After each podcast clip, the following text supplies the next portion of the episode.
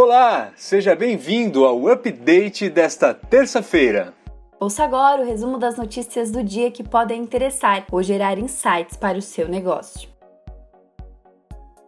A redução salarial por acordo individual só terá efeito se validada pelos sindicatos de trabalhadores, é o que determinou o ministro do STF, Ricardo Lewandowski, em decisão publicada ontem. As reduções de jornadas ou suspensões temporárias de contrato de trabalho entram nas mesmas regras e, em todos os casos, devem ser comunicados pelos empregadores no prazo de até 10 dias corridos. A decisão atende em parte uma ação direta de inconstitucionalidade movida pelo partido Rede Sustentabilidade contra a medida provisória 936 de 2020, que institui o Plano Emergencial de Manutenção do Emprego e da Renda. Entre as medidas, a MP previa a redução de salários e a suspensão de contratos de trabalho mediante acordo individual. A demanda ainda será julgada pelo plenário da Suprema Corte.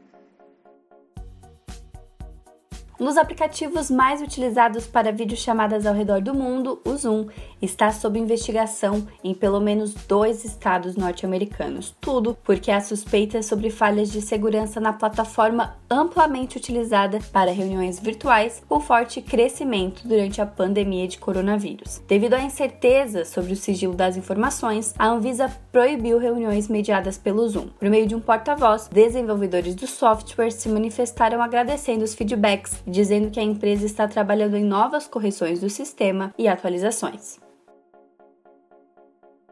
Saiu enfim o aplicativo para solicitação do auxílio emergencial de 600 reais do governo federal aos autônomos e trabalhadores informais prejudicados pela paralisação da economia durante a pandemia de Covid-19. A expectativa é de que 15 milhões de pessoas se cadastrem somente hoje. A primeira leva de pagamento da ajuda financeira será na próxima terça, dia 14. O benefício será repassado por três meses e mulheres chefes de família receberão o dobro, R$ 1.200. Dúvidas podem ser tiradas pelo site da Caixa ou pelo telefone 111.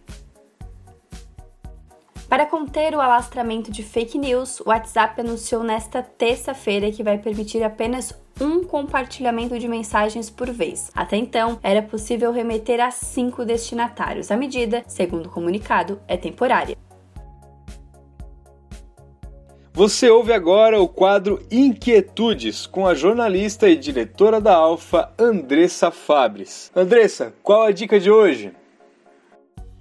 Já que hoje é dia do jornalista, não custa lembrar que a técnica jornalística está presente no trabalho da Alfa Comunicação e Conteúdo. A gente também vai em busca de boas informações, boas histórias para contar para as pessoas através dos veículos de comunicação e assim gerar boas notícias dos nossos clientes. Então essa é a nossa homenagem aos jornalistas da equipe da Alfa e também a toda a imprensa que vai apurar os fatos, buscar as informações mais precisas para levar à população e fazer um serviço de utilidade pública. Um abraço a todos.